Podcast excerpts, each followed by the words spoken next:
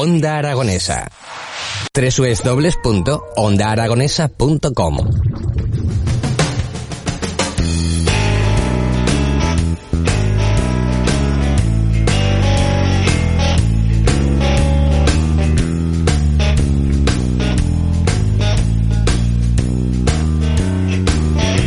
Las nueve y dos minutos de la mañana y continuamos en las mañanas de Onda Aragonesa. Eh, Como os decíamos hace tan solo unos minutos, tenemos ya a nuestra primera invitada en el estudio, eh, en el que hoy se celebra el Día Internacional contra la Explotación Sexual y el Tráfico de Mujeres, Niñas y Niños. Tenemos con nosotros a María Goicochea, directora del Instituto Aragonés de la Mujer. Muy buenos días, ¿cómo estás? Hola, muy buenos días. Eh, un día en el que nosotros nos- estamos encantados de, de invitaros a que vengáis y nos contéis cosas, pero un un día en el que me gustaría que no se tuviera que celebrar ningún día internacional porque este tipo de, de tratas no, no existiera, pero lamentablemente así es, tenemos que seguir celebrando estos días.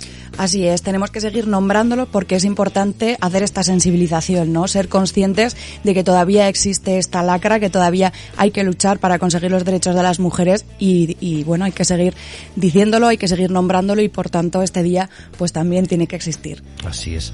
No solamente, claro, nosotros que estamos, decimos que estamos en países desarrollados, en los países occidentales, pero aún así en estos países que son tan desarrollados también existe este tipo de, de tratas.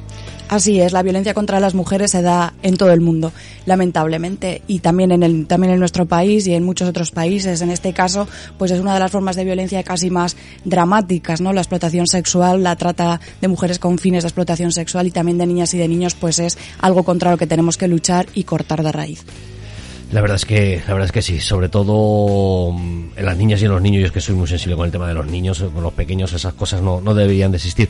Eh, claro, además se, se habla mucho cuando se, se- a estas personas se les engaña, ¿no? Para, para, ven- para desplazarse a otros países, a lo mejor con, con promesas falsas de contratos de trabajo que no existen y, cosas así parecidas, ¿verdad?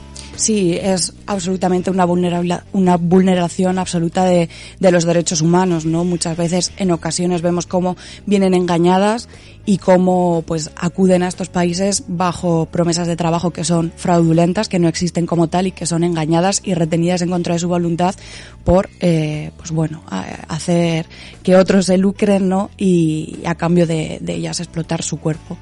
Y además de explotar su propio cuerpo, encima en la mayoría de las veces también se puede escuchar que viviendo en unas condiciones eh, totalmente pésimas. Sí, como nos podemos imaginar, esto no se hace en hoteles de lujo o si se hace, se hace a costa de la precarización absoluta de las mujeres y, y las niñas y niños, ¿no? Eh, las condiciones son infrahumanas y, eh, y otra vez tenemos que hablar de la, vulnerabilidad, la vulneración de los derechos humanos. No se puede consentir este tipo de, de acciones ni aquí ni en ninguna parte del mundo. La verdad es que no, la verdad es que no, no, se puede consentir.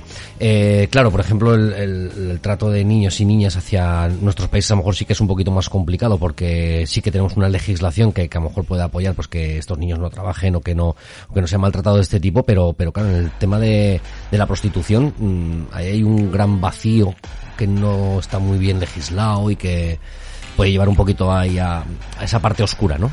Sí, cuando hablamos de mujeres en situación de prostitución tenemos que tener en cuenta que para acabar con la prostitución tenemos que ser capaces de garantizar unas condiciones de vida dignas ¿no? a estas mujeres, porque como hemos hablado en otros foros y en otras ocasiones, el cierre, por ejemplo, de estos espacios no soluciona el problema si no va aparejado de una serie de medidas pues de inserción laboral, de, educación, de formación y también de, de económicas, ¿no? para que estas mujeres que se encuentran en esta situación de prostitución puedan salir de una forma digna de ese modo de vida.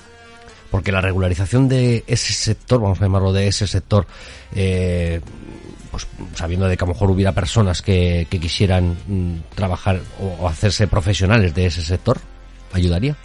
Bueno, esto es un debate que en estos momentos está abierto, está abierto dentro de los movimientos feministas, está abierto dentro de, las propias organizaciones políticas y es un, es un debate valiente que hay que afrontar para ver de qué forma se afronta esta situación y sobre todo se garantiza los derechos de estas mujeres. Es cierto que eh, si hablas con un sector te podrá decir que la regularización ayudaría a que estas mujeres tuviesen mejores condiciones de vida y si hablas con, con, el sector pues más abolicionista te diría que, que cualquier tipo de violencia no puede ser legalizada. Mm, No, cualquier tipo. Si es violencia, evidentemente eso no puede estar más que penado. No puede estar, bajo mi punto de vista, es decir, no, no puede estar eso, no puede tener ningún tipo de, eh, de sector ni, ni un sindicato ni nadie que les pueda apoyar como, como un trabajo.